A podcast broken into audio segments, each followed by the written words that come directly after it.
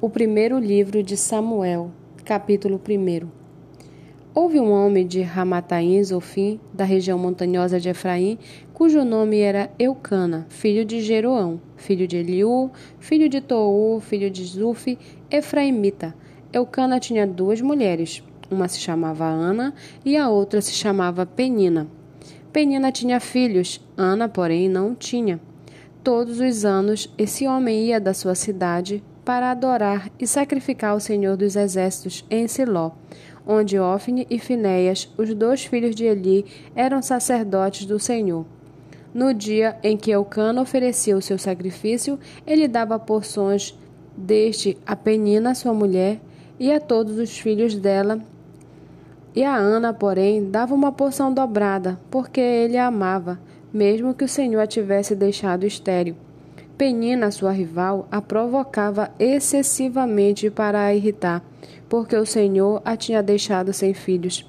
Isso acontecia ano após ano. Todas as vezes que Ana ia à casa do Senhor, a outra a irritava, por isso Ana se punha a chorar e não comia nada. Então Eucana, seu marido, lhe disse: Ana, por que você está chorando? E por que você não quer comer? E por que está tão triste? Será que eu não sou melhor para você do que dez filhos?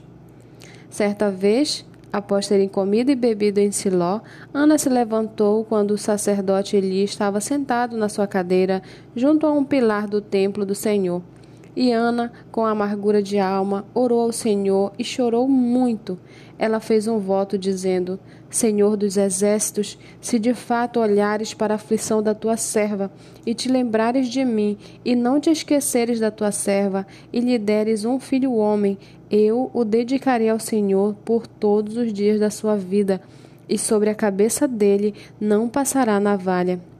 Ana continuava a orar diante do Senhor, e o sacerdote Eli começou a observar o movimento dos lábios dela, porque Ana só falava em seu coração, os seus lábios se moviam, porém não se ouvia voz nenhuma. Por isso ele pensou que ela estava embriagada e lhe disse: Até quando você vai ficar embriagada? Trate de ficar longe do vinho. Porém Ana respondeu: Não, meu senhor, eu sou uma mulher angustiada de espírito. Não bebi vinho nem bebida forte, apenas estava derramando a minha alma diante do Senhor. Não pense que esta sua serva é ímpia. Eu estava orando assim até agora, porque é grande a minha ansiedade e a minha aflição. Então ele disse: Vá em paz, e que o Deus de Israel lhe conceda o que você pediu.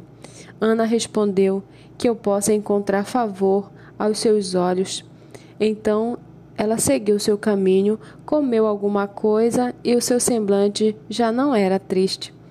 Eles se levantaram de madrugada e adoraram diante do Senhor. Depois voltaram para casa em Ramá. Eucana teve relações com Ana, sua mulher, e o Senhor se lembrou dela. Ana ficou grávida e, passado o devido tempo, teve um filho, a quem deu o nome de Samuel, pois dizia: Do Senhor o pedi. Eucana, seu marido, foi com toda a sua casa para oferecer ao Senhor o sacrifício anual e para cumprir o seu voto. Ana, porém, não foi. Ela disse ao seu marido: Quando o menino for desmamado, eu o levarei para ser apresentado ao Senhor e para lá ficar para sempre. Eucana, seu marido, respondeu: Faça o que achar melhor. Fique aqui até desmamá-lo e que o Senhor confirme a promessa que fez que você fez. Ana assim ficou em casa e amamentou o filho até que o desmamou. Depois de o ter desmamado, ela o levou consigo com um novilho de três anos, uma medida de farinha e um odre de vinho e o apresentou à casa do Senhor em Siló. O menino ainda era muito pequeno. Depois de terem sacrificado o novilho, levaram o menino a Eli e Ana disse: ah, meu Senhor, tão certo como você vive, eu sou aquela mulher que esteve aqui ao seu lado, orando ao Senhor. Era por este menino que eu orava, e o Senhor Deus me concedeu o pedido que eu fiz. Por isso também o entrego ao Senhor. Por todos os dias que viver, será dedicado ao Senhor. E ali eles adoraram o Senhor.